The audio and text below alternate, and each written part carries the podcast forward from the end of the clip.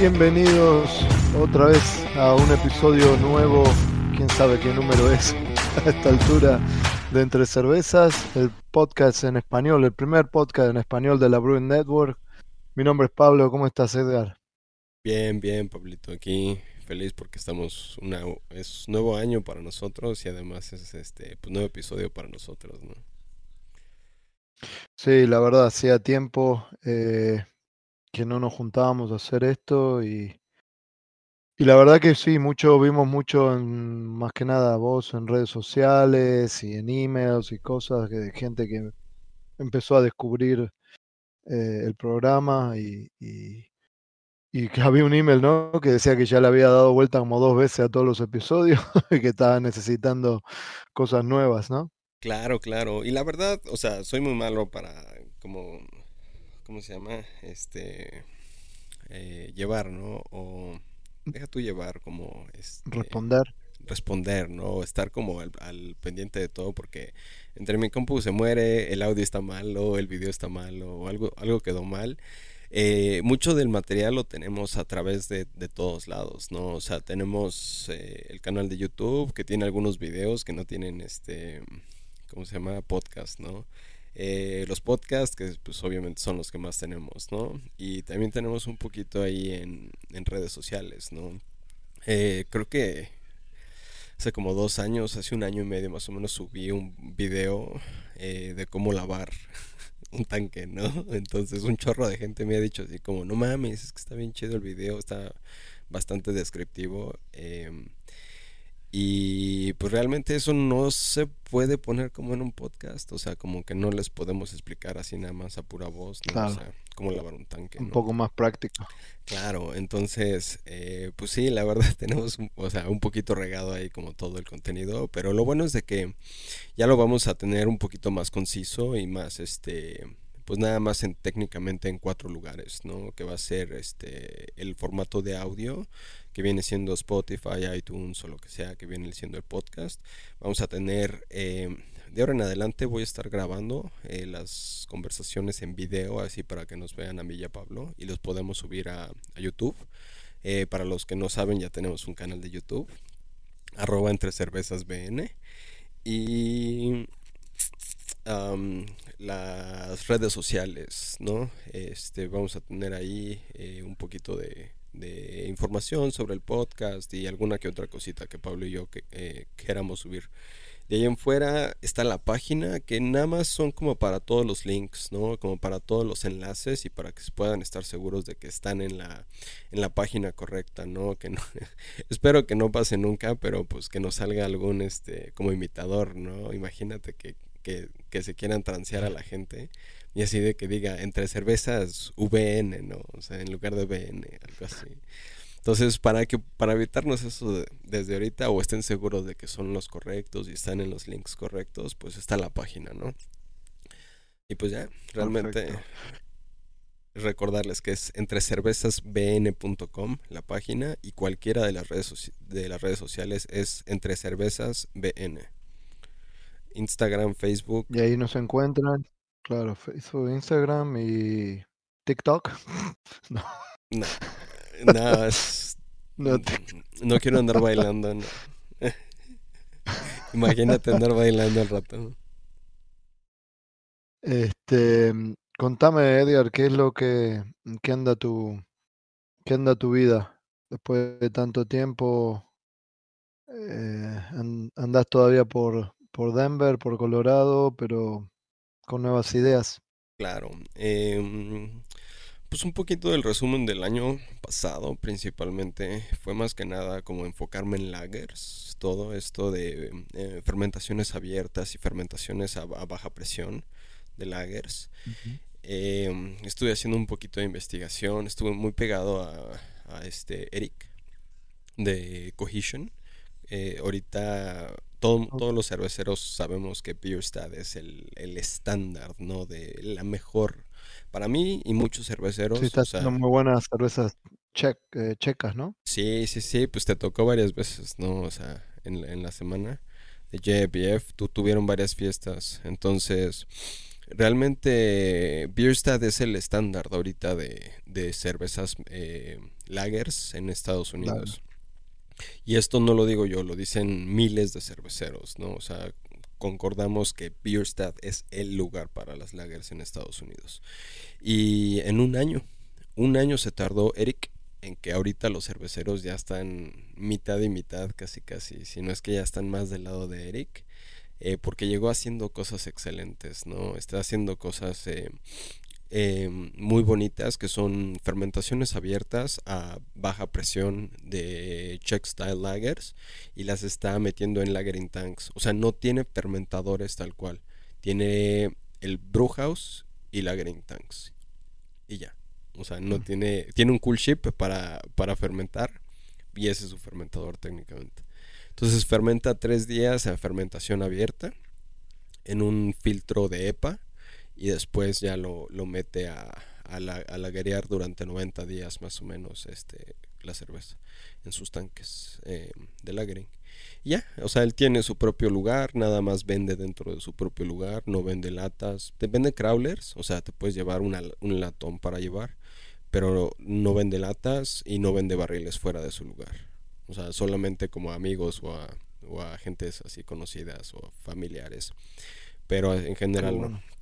Y este, pues sí te tocó ir, ¿no? A Cohesion ahora que estuviste acá en... Sí, pero bueno, era cuando estaba mucho, había, bueno, estaba lleno siempre porque era durante JBF, que, que siempre hay un montón de gente y eso, pero la verdad que está bueno, sí, lo que estás contando que, que estás haciendo está bueno y que estás trabajando ahí un poco con él, haciendo cosas con él. Pues este Mitch Steele, eh, para los que no saben, Mitch Steele es la razón por la que Stone fue Stone o sea, Mitch Steele fue el que creó Arrogant Bastard, Nation. O sea, él fue el que generó Stone realmente en aquella época. Ahora está en New Realm. Él, él hizo su propia cervecería y ahora se llama New Realm. Y él trabajaba en AB InBev hace muchos años.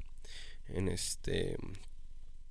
Eh, entonces, él es uno de los mejores ponentes de cervezas, ¿no? O sea, sabe de todo.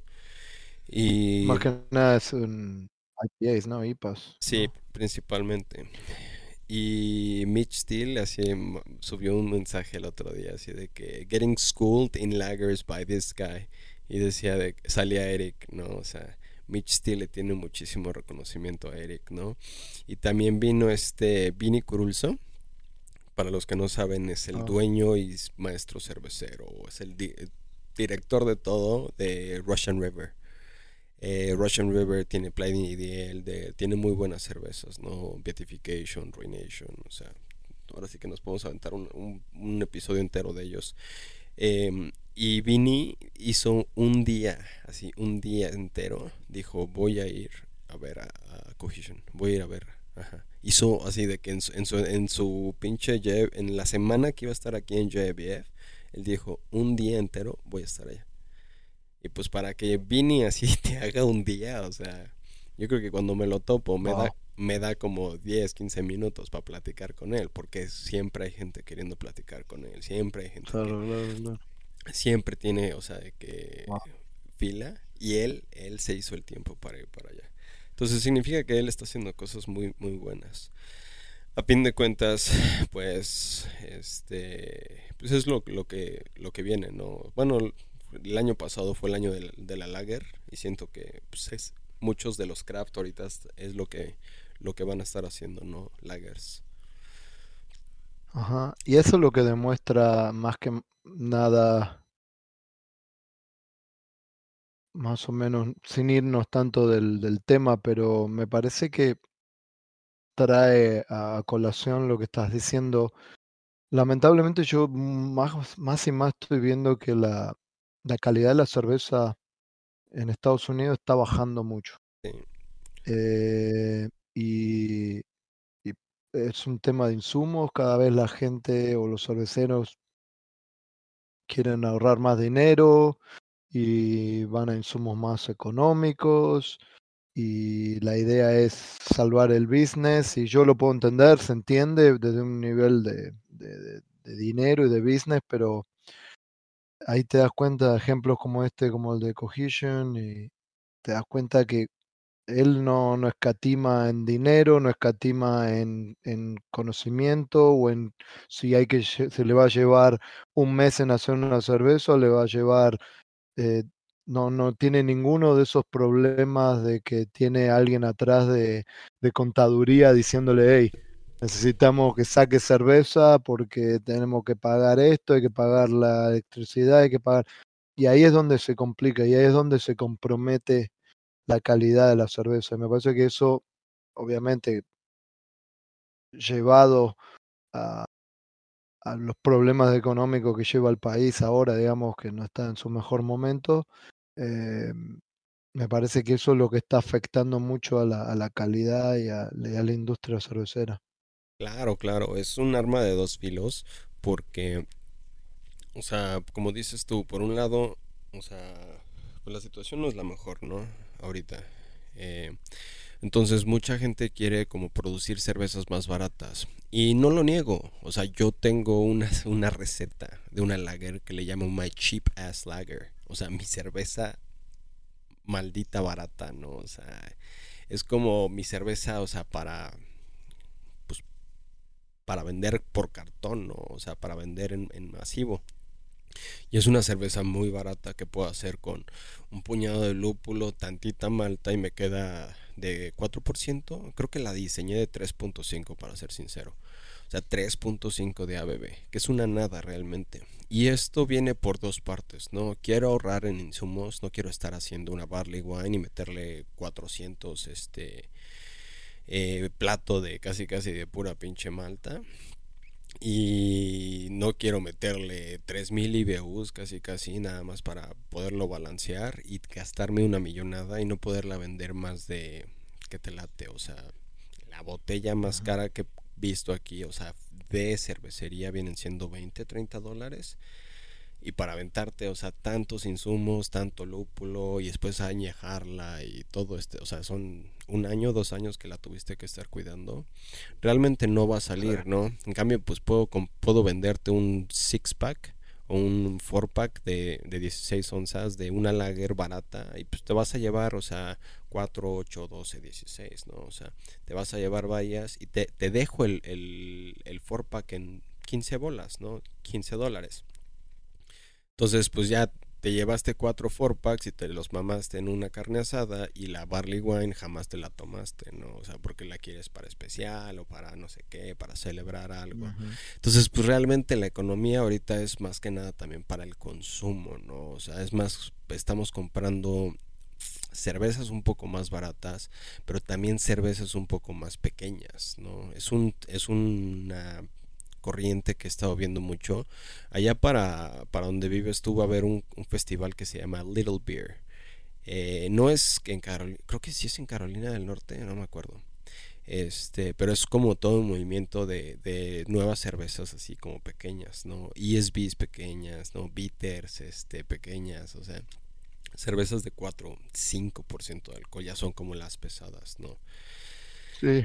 Muchas de Porque, bueno, y esto está bueno que estamos charlando de esto porque, bueno, hoy vamos a hablar de un tema específico ahora de gente, porque me parece que es algo cultural, o no sé si llamarlo cultural o generacional, vamos a decirlo, generacional.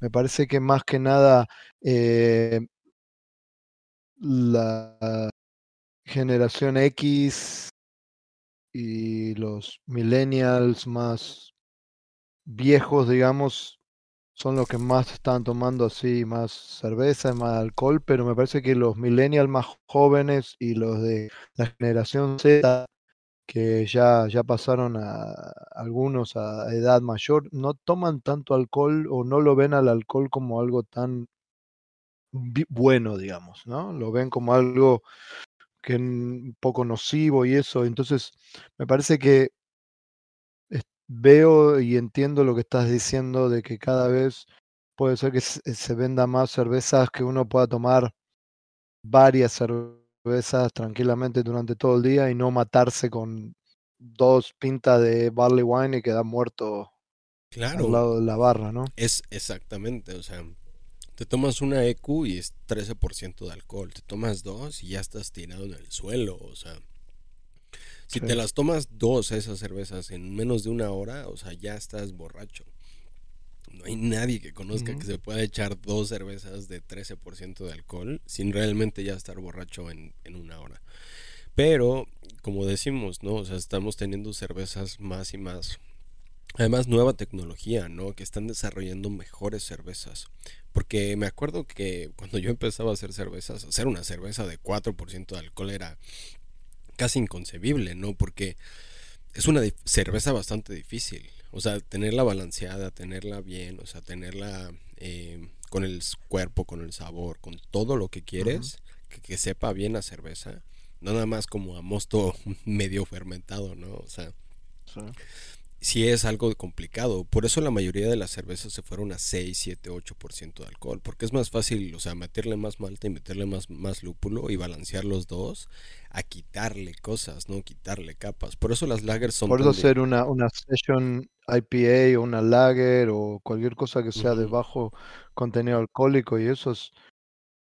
Si tiene algún problema, eh, se nota mucho más que en una cerveza que tiene, no sé, mucha más cantidad de, de maltas especiales o, tiene adjuntos o tiene alta cantidad de, de alcohol o más cuerpo, digamos, ¿no?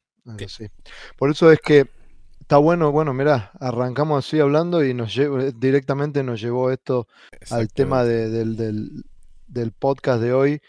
Eh, un tema que es interesante, eh, no sé si todo el mundo hoy por hoy está metido en eso, pero cada vez más y más yo trabajando en Vuela eh, recibo preguntas y gente que quiere saber sobre cervezas sin alcohol, los que le llaman acá las NA eh, beers, NA beers, que cervezas sin alcohol, básicamente, cervezas que tienen por lo menos en Estados Unidos, son cervezas, tienen que tener por lo menos menos de 0.5% de alcohol. De 0.5 para abajo está considerada cerveza sin alcohol. Y. espera, espera, espera. ¿Puedo... Hay, hay algo que igual tú me podrías contestar, pero según yo, tienes todavía el derecho de hacer más menos punto .5, ¿no? Entonces, en teoría, hasta podrías tener hasta un, hasta como punto nueve grados, llamarla punto cinco en tu etiqueta y teóricamente ser todavía no, alcohólico. Bueno, sí, la verdad no, no, no sé muy bien los, los, los, los pequeños detalles de las leyes y acá en Estados Unidos son bastante complicados, pero me imagino que en cada país debe tener su, su propia regla o si las hay, no sé, la verdad. Yo digo, digo, o sea, este, este, estirar las reglas, ¿no? Como hasta el, hasta el máximo. Pero sí, o sea, no podemos ni siquiera llegar a un grado de alcohol, ¿no? O sea, por para, para poderlo llamar. En teoría, por lo que yo sé, era punto cinco, pero eh, puede llegar a ser, eh, a veces es difícil de, de llegar a calcularlo exactamente, pero lo que iba a decir era que está un poco relacionado a lo que estábamos hablando, ¿no? Eh, alternativas, cómo conseguir más negocio, que más gente que no tome tanto alcohol o que hay gente que toma alcohol, pero por ejemplo, hay gente que eh, las, las cervezas sin alcohol ahora en enero, ¿no? Que se hacen el dry January. La gente quiere bajar de peso, quiere dejar de, de tomar un mes y lo que sea, y muchos se volcaban a esta cerveza, digamos, autoengañarse de que se estaban tomando una cerveza y pero que no tenía alcohol, ¿no? Yo tengo una amiga que es alérgica al alcohol. Entonces ella, o sea, le, le encanta la cerveza realmente. Y tengo otro amigo que es este celíaco, ¿no? Y también es cervecero, pero esa es, esa es otra historia. Mi amiga realmente le, le encanta tanto la cerveza que cuando le dijeron que no podía tomarla, o sea, empezó a tomar sin alcohol, nada más para tener la sensación de estar tomando. O sea, para, según ella, estar tomando cerveza, pero pues sin hacerse daño, ¿no? Pero es padrísimo todo este mundo, ¿no? Porque está un poquito complicado realmente hacer las, las este, cervezas sin alcohol, ¿no? Hay eh, tres maneras realmente. Y te soy sincero, o sea, yo la única que me aviento es este la de la de la de con levadura, ¿no? porque podemos filtrar el, el alcohol pero pues necesitamos unas maquinarias como de 300 mil, medio millón de dólares para poder, o sea, el filtro es lo que cuesta para poder hacer una cerveza, filtrar el alcohol y dejarla, o sea, sin alcohol. La otra que se puede es este, evaporar el alcohol.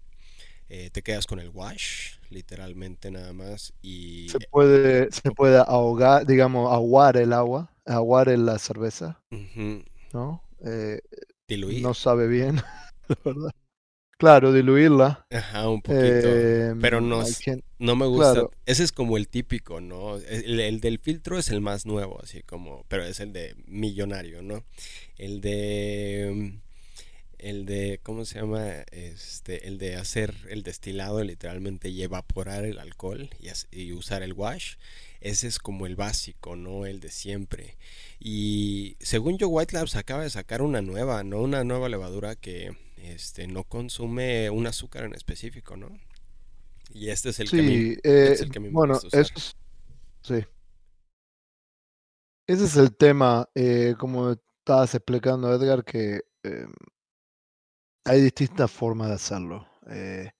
ahora, como cerveceros artesanales, digamos que se llaman, la idea es hacer una cerveza normal, y que no tenga, que no pase del 0.5% de alcohol, ¿no? Eso es la, sería la, la idea, eh, porque vamos a convenir que no cualquier cervecería eh, artesanal va a tener los equipamientos para separar alcohol, para mm, filtrar o todos esos temas, porque eso lo hacen cervecerías masivas grandes que tienen el, equipamiento. Ni siquiera para, para, ¿cómo se llama? Destilar.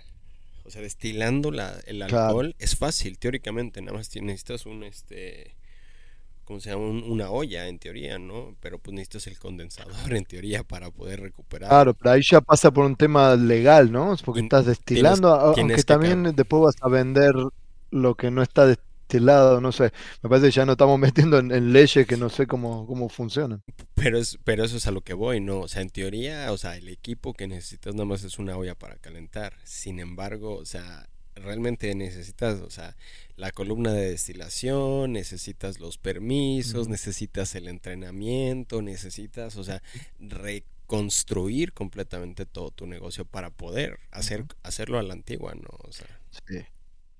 Y, quién sabe si esto realmente, hoy por hoy se, se venden bastante, cuando, eh, hay algunas compañías, algunas marcas ya en Estados Unidos, por ejemplo una Athletic, que simplemente hace estas cervezas y la verdad que probablemente están haciendo millones y millones de dólares haciendo estas cervezas, pero eh, más que nada lo que vamos a hablar hoy es hacerlas como hacemos cualquier otra cerveza. Claro.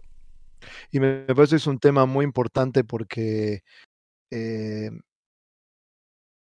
¿qué es lo que hace una, a una cerveza que sea, eh, digamos, que, que, no nos enferme o que no, no nos haga daño? Es uno de los, de los puntos, el más importante es el alcohol, ¿no? Digamos, el alcohol nos hace daño, pero eh, al, al tener alcohol una cerveza, la hace, digamos, eh, la hace que sea, que al consumirla estemos seguros de que no nos va a enfermar. ¿Ok? Y eso es el gran problema y el gran dilema que tienen estas cervezas, porque no tienen alcohol o tienen un alcohol muy bajo y eso las hace un poco inestables. Entonces, me parece que este capítulo está bueno no solamente para que eh, aprendan o, les compartamos, eh, digamos, cómo se hacen estas cervezas o qué puntos o cómo hacerlas, pero también a, que tengan en cuenta eh, ciertos puntos eh, que los llaman de estabilidad macro, microbial y asegurarse de que, de que lo que sirvan, si quieren hacer una cerveza de esta, de, sin alcohol, sea segura para el público. ¿ok?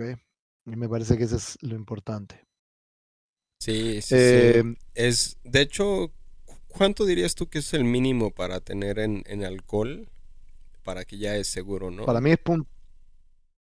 Oh, para que sea seguro. Yo te soy no sincero. sé, yo iría por lo menos a, a dos mínimo o tres. Es exactamente, esos son mis números. Arriba de dos y medio, tres, especialmente cuando yo estoy haciendo lámbicas o fermentaciones espontáneas. Yo no tomo, o sea, no pruebo nada, nada, nada, nada que no tenga al menos un 3% Por de menos. Eh, me arriesgo un poquito a 2 y a 2.5 dependiendo del pH.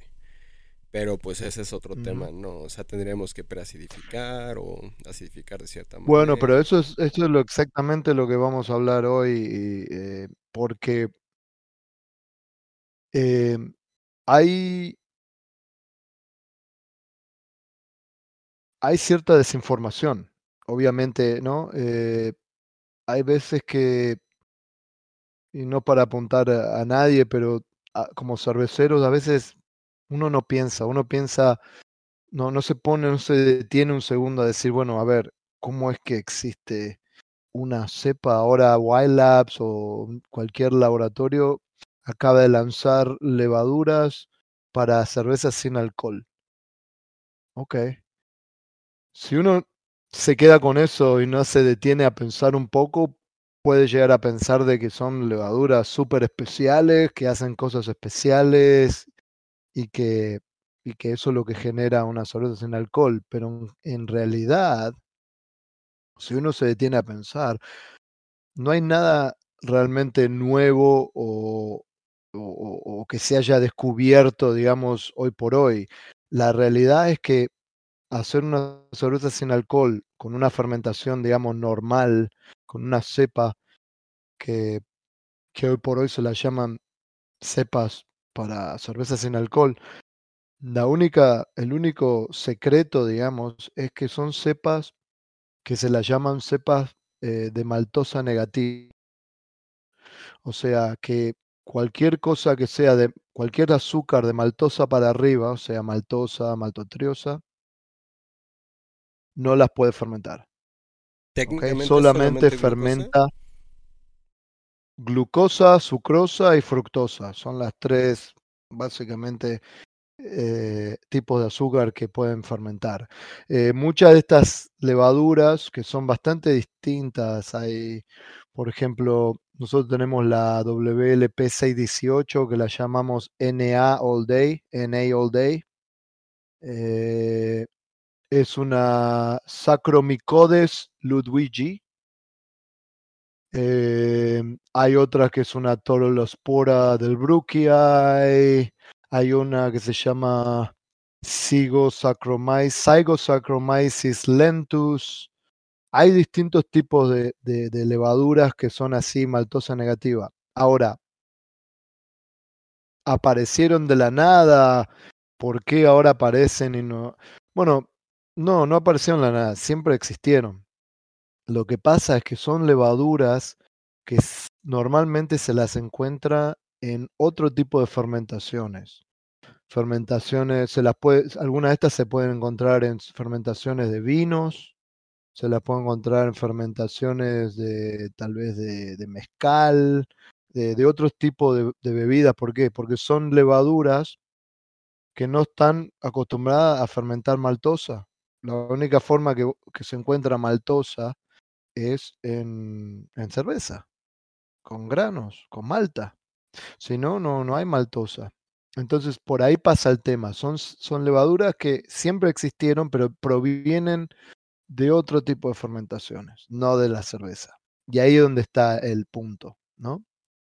Ahora bien, eso es número uno, entender de dónde proviene la levadura y de cómo viene la levadura y por qué eh, no fermenta tanto. Obviamente, estamos hablando de que en una, eh, cuando se hace una receta de levaduras, de, perdón, con granos, hay un montón de tipos de, de azúcares, ¿no? Ah, Maltotriosa, maltosa, después glucosa, sucrosa. Entonces, lo que pasa es, fermenta ese poquito de glucosa y sucrosa y deja el resto.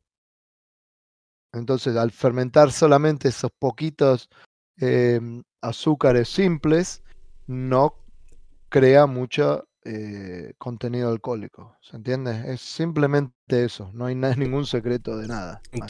Entonces, a fin de cuentas, em, pues hay dos cosas que en las cuales el cervecero tiene que tener eh, mucha consideración, ¿no? Una es como el diseño de la receta, porque cuánto, o sea, y cómo vas a macerar, ¿no? Porque dependiendo de la temperatura que maceramos es, es hacia los azúcares que, que nos eh, enfocamos.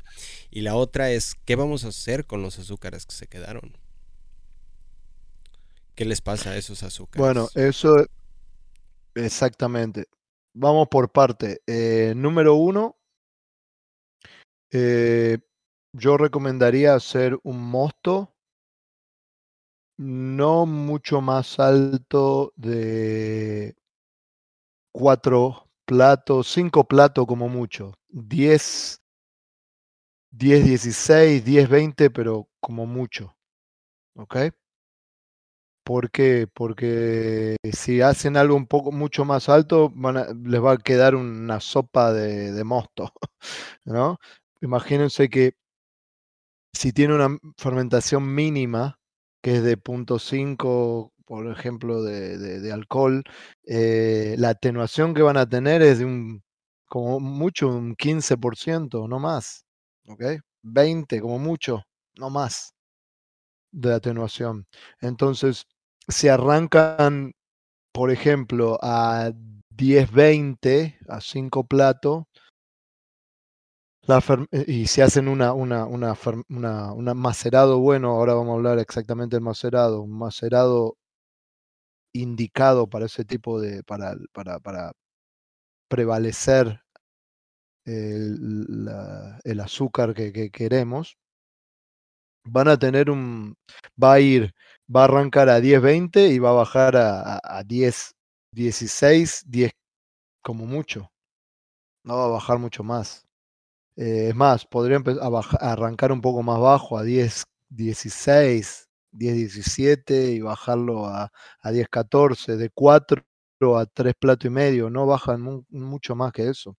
¿okay? Si baja más que eso, vamos a tener más de medio por ciento de alcohol, ¿no? Claro, y además si empiezan demasiado alto, ellos van a tener más como un licuado de de Malta. Va a quedar una, sopa ahí de, de, asquerosa. Sí, va a ser como, Entonces, como un shot de, de mosto, ¿no? Así con un medio grado de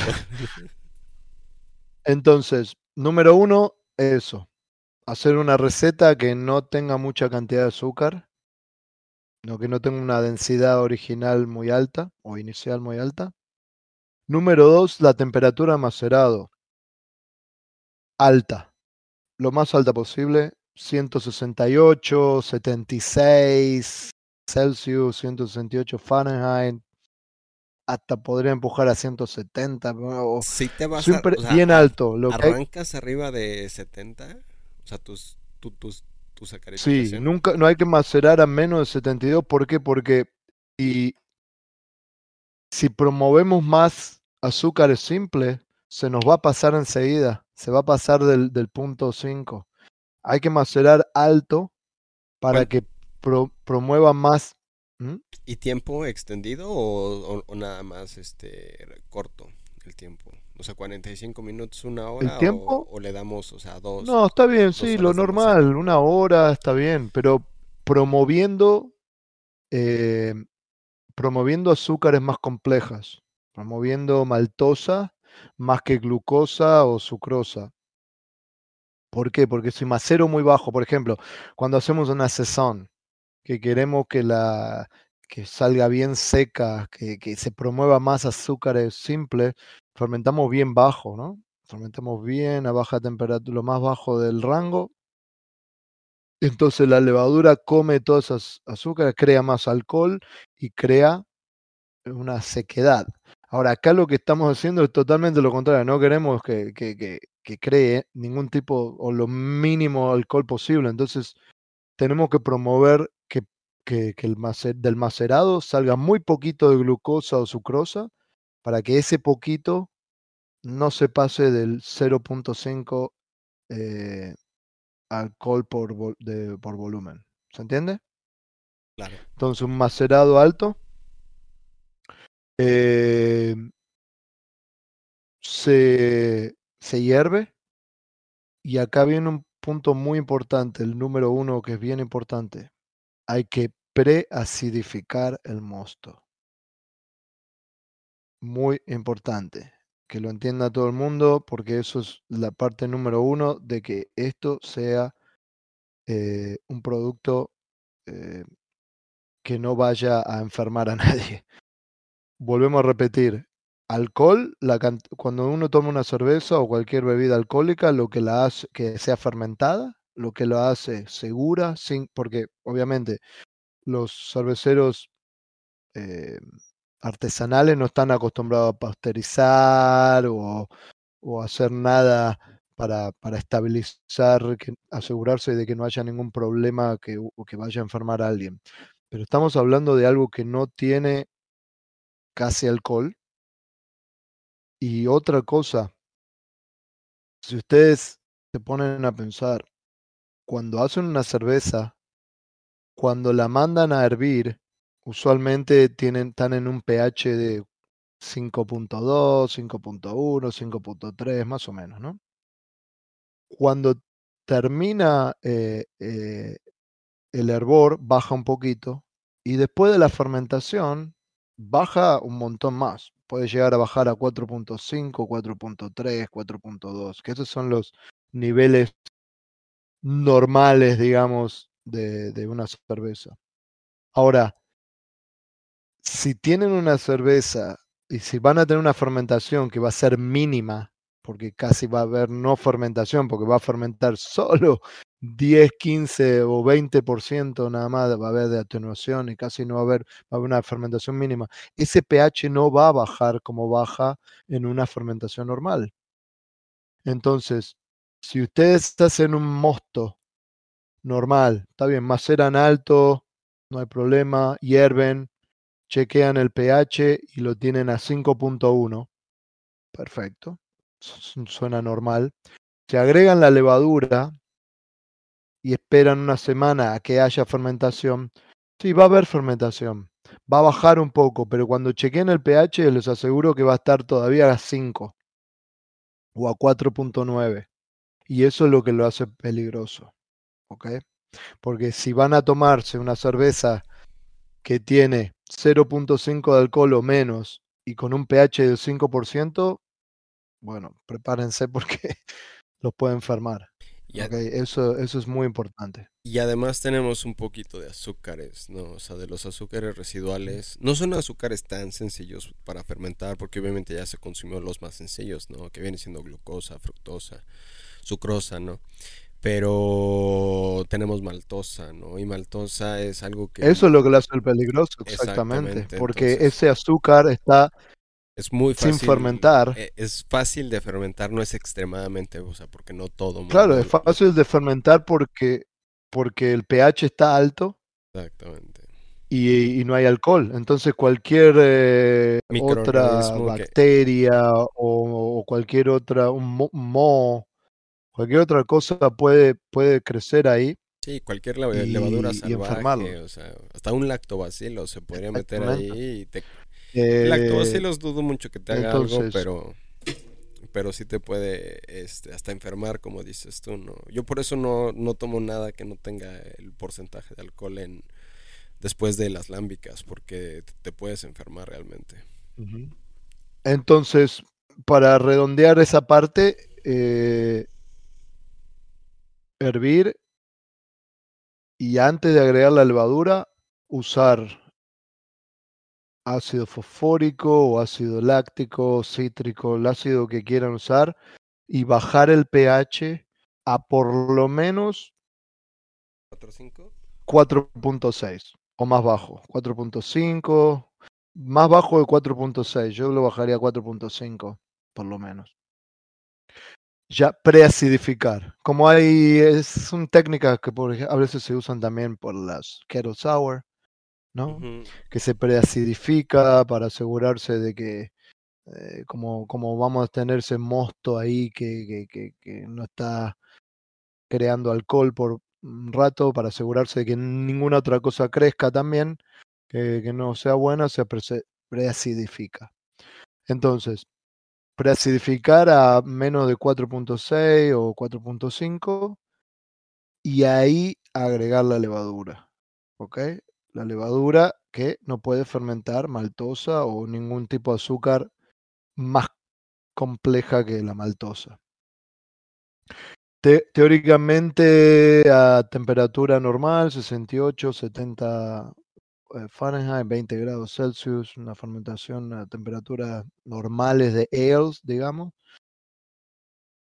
Si está todo bien, debería de llevar una semana más o menos y bajaría mínimamente. No, no van a ver casi ni un plato o un plato que baje o, o como le digo,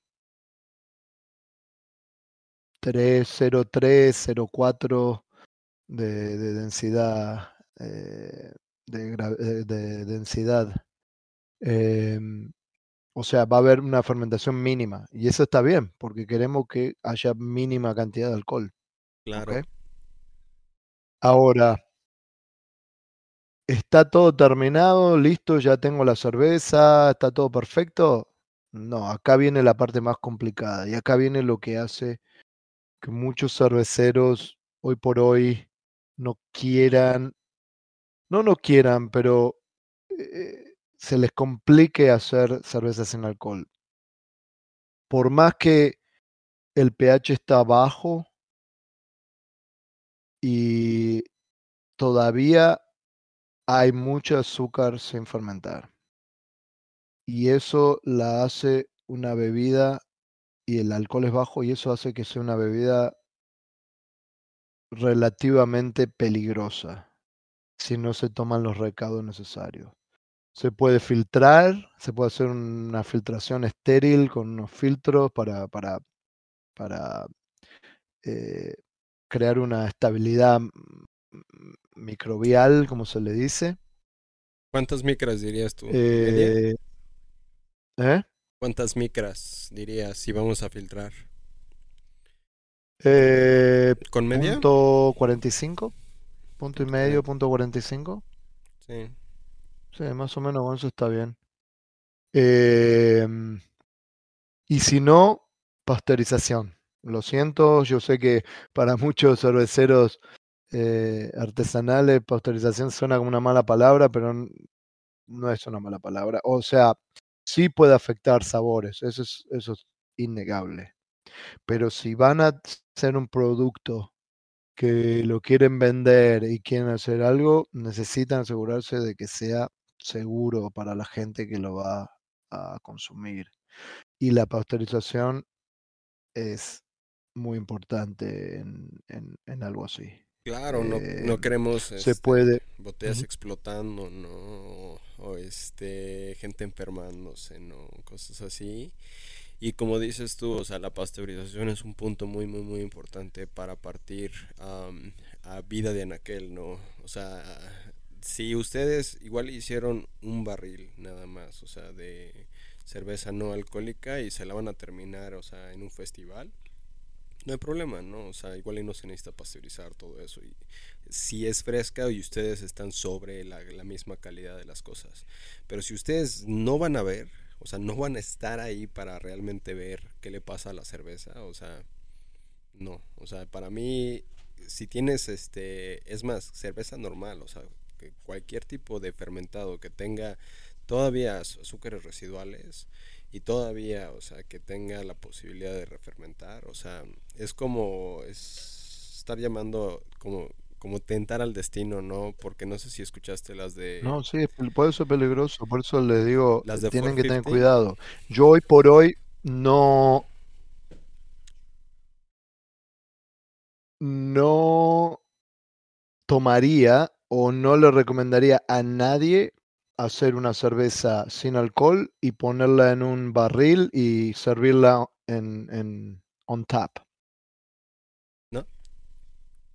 porque por más que la pasteuricemos, está bien, pasteurizamos la cerveza, pero quién sabe cómo se puede. Seguimos teniendo azúcares sin fermentar.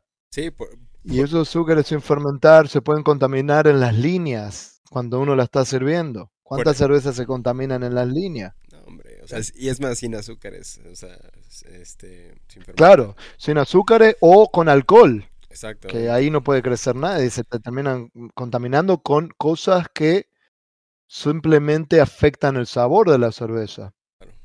Pero si no hay alcohol, se puede contaminar con cosas que no solamente afectan el sabor de la cerveza, sino que pueden enfermar a una persona. Claro. Ese es el riesgo más grande. Sí. ¿Ok? Entonces, eh, a no ser que tengan líneas súper limpias y que se aseguren, yo realmente no probaría una cerveza sin alcohol tirada. Eso es un punto importante. Eh, las enlataría o las pondría en botella, pero hay que pasteurizar. ¿Ok? Eh, y eso es el gran problema. Si somos una cervecería chiquita que estamos probando, se puede llegar a hacer, se puede hacer un baño de agua caliente, se ponen las botellas o las latas. Eh, normalmente se las pone a temperatura ambiente y se las sube a la temperatura más o menos a unos 80 grados Celsius, que son, ¿qué? Unos 180, 190 Fahrenheit, más o menos. Creo que es alto, me parece. Creo que eh, sí, más o menos por ahí. Y, eh, y mantenerlas más o menos eh, unos 10 minutos a esa temperatura. Sí, 176, 180 más o menos Fahrenheit. En, em, en, teoría, eh, es un buen número, es el, el, que dices tú. Este, pero estaba viendo hace ratito la, la teoría de, de, pasteurizado y para que tengan una idea de, de qué es un PU, un Pasteurization Unit, es, son 60 eh, grados durante un minuto, ¿no? Entonces, en general, si tenemos al menos de 5 a 10 PUs, ya la cerveza se puede considerar pasteurizada. Pero, como dices tú, o sea, lo puedes subir a 80 grados el, el este, ¿cómo se llama? El, el agua. Podemos meterlo unos 10 minutos, más o menos, 10, 15 minutos. Eso serían aproximadamente, pues no sé, unas, este, son 10, unos Ponle que unas 12, 15 PUs más o menos ya tendríamos. Entonces eso sería muchísimo, o sea, bueno, es más que suficiente realmente para, para, para tener una, una buena. Sí. Cuanto más, cuanto más eh, frío, más tiempo, ¿verdad? Más caliente, menos tiempo, pero todo, todo tiene, tampoco uno quiere dejarlo mucho tiempo para que no se cocine. Eh, sí, sí, sí. Entonces, para que tengan en consideración, o sea, de 5 a 20 PUs ya es, eh, este, ya es suficiente, ¿no? O sea, para mí 20 PUs ya se me hace demasiado. Yo siento que ya está sobre caramelizado, ¿no? Entonces, estén conscientes solamente que al menos necesitan 5 PUs para cerveza Pablo es, recomienda de 10 a 15, yo recomiendo máximo unos 20, ¿no? Para que no, no saquen este caramelo, ¿no? ¿Cómo se llama? Este maple syrup en la cerveza, ¿no? Casi, casi. Este, pero bueno, ahí más o menos sería eh, la idea.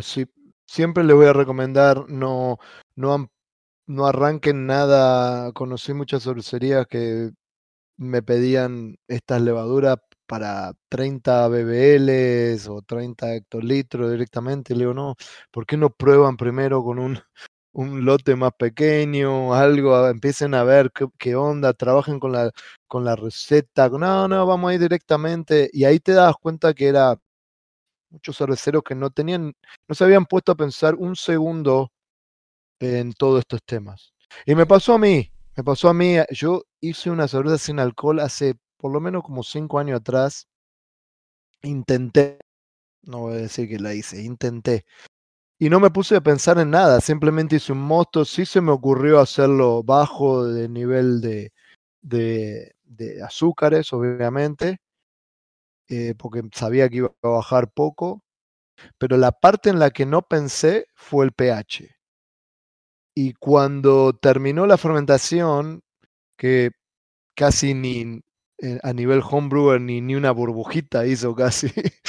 eh, me puse a pensar, estaba por probarla y dije, ok, pará, espera un minuto. Esto no tiene casi alcohol. ¿Y cuál es el pH?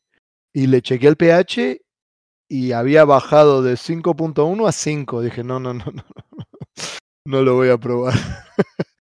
Demasiado tarde, no, no, no.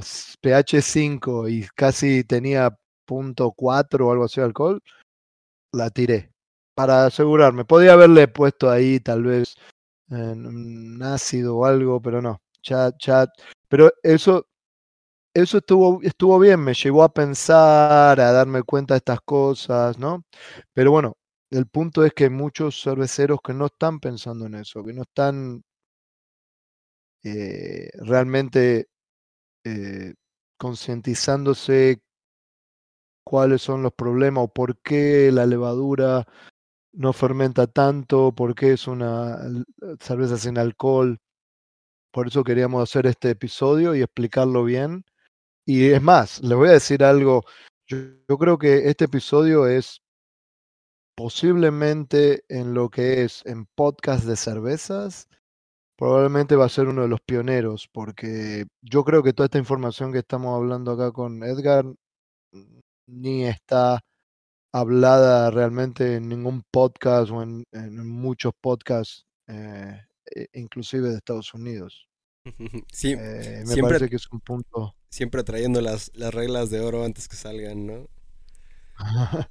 este, pero eso, simplemente eso. Agarren, empiecen de abajito, háganse un mostito chiquito, eh, maceren en alta temperatura, eh, hiervan, bájenle el pH con algún ácido, digamos fosfórico o, láctico o cítrico, el que usen, a más bajo de 4.6 por lo menos.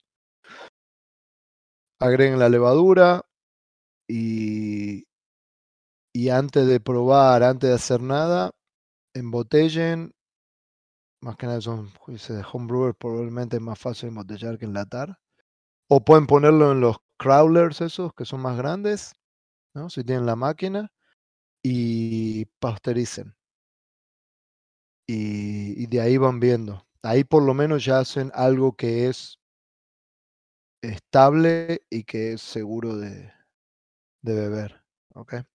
Me parece que eso es más que nada el, el, el punto más importante. Y otra cosa también que es importante es eh, si van a vender, por más que esté en lata o en botella, van a vender, no intenten vender con distribuidor y venderlo en, en otro estado de donde viven, porque eh, ya no tienen control de la cadena de frío y eso también va a ser importante. Claro, es, e, el frío también es importante. Es el hecho de saber lo que le está pasando a tu botella, ¿no? O, a, tu lata y tener esa... Más que nada cuando no hay alcohol, ¿verdad?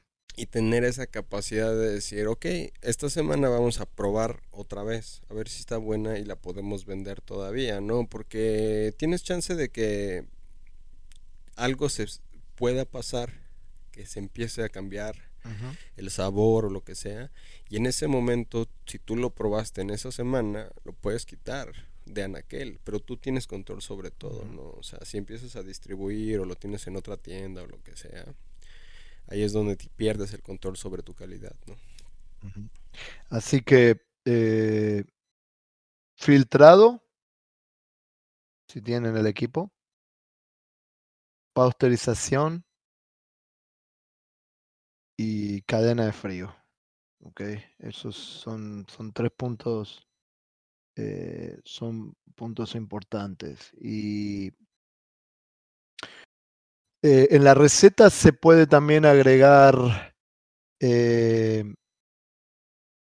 granos o que sean no malteados, como para darle un poco de cuerpo, ¿no? recuerden eso que eso puede ser importante. a ver, tengo acá una receta más que nada para homebrewers. Pero, por ejemplo, la receta puede llevar eh, Malta Pale Ale con eh, trigo blanco, eh, un poco de cara foam y un poco de... eh, se le puede poner los flake oats. Mm. Eh, más o menos, yo diría... A ver, más o menos para calcular. Un 80% pale mall o 70 y el resto de estos de, de- trigo, oats y cara foam. Se- em, y lúpulos agregaría simplemente al final o en el whirlpool. No le agregaría mucho antes porque si no se va a ser súper, súper amarga. Además es un amargor raro, ¿no? Es como ese de, ah, no sé si has probado el mosto ya, o sea, con Sí. lúpulo, si sabe raro, ¿no? Sí, o sea, sí. necesita todavía como pasar por una Un limpieza. poco de, sí, un poco de, de lúpulo al final, del arbor y en el whirlpool. Y, y ya, no mucho más. Eh, pero como les digo, jueguen con la receta. Tal vez no le va a salir perfecta la primera vez o no. Y, pero bueno, hay que ver también, ¿no? Que, que puedan conseguir también donde estén levaduras eh, como estas que no fermentan maltosa y eso. Ese es el, el punto más importante, me parece, también, ¿no? Para poder Excelente. hacerlas. Pues creo que hasta nos brincamos a los patrocinadores que, que por ahí existieron alguna vez. Este, pero ya llevamos ¿Las casi qué? una- que ya nos brincamos hasta los patrocinadores que alguna vez existieron alguna vez. Ah, Pero ya llevamos un ratito, ¿eh? Nos aventamos una hora. terminando, ya llegamos a la hora. Ya llegamos a la terminé. hora sin querer. Por primera vez, creo, en mucho tiempo, hablamos, hablamos y llegamos por lo menos a, a la hora, no nos pasamos o, o no terminamos mucho antes. Exactamente. Pero bueno, cualquier cosa, nos se comunican a las redes sociales nuestras y, y nos hacen preguntas de si tienen preguntas sobre este tipo de cervezas. Pero mm, Bueno, sí, mándenle más que nada, mm, que, te manden a ti las preguntas, porque yo la verdad no soy tan bueno haciendo cervezas no alcohólicas.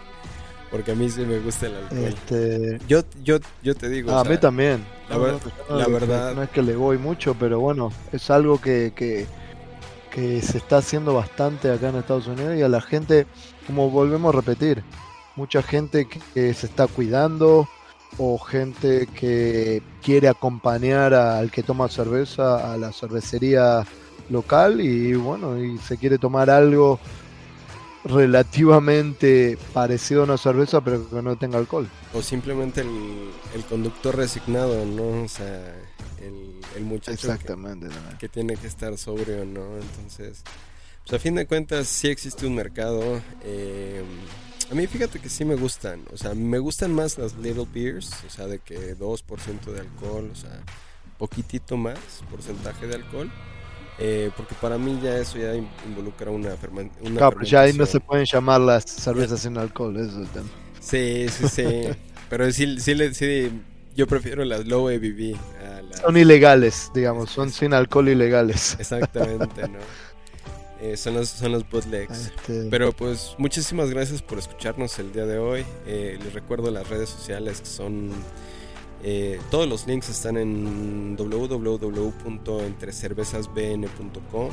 Eh, las redes sociales son Instagram, Facebook eh, y YouTube, arroba entre cervezas. El correo de Pablo por si le quieren hacer preguntas de cervezas NA o de levaduras o de, pues no sé, en, qué anda ahorita. Es pablo arroba de. El mío es edgar arroba de brewnetwork.com si me quieren invitar una cerveza o si nos quieren preguntar a los dos está entre cervezas arroba. Eh, pues muchas gracias una vez más por escucharnos y nos estamos escuchando en la, en la próxima. Chao, chao. saludos, chao.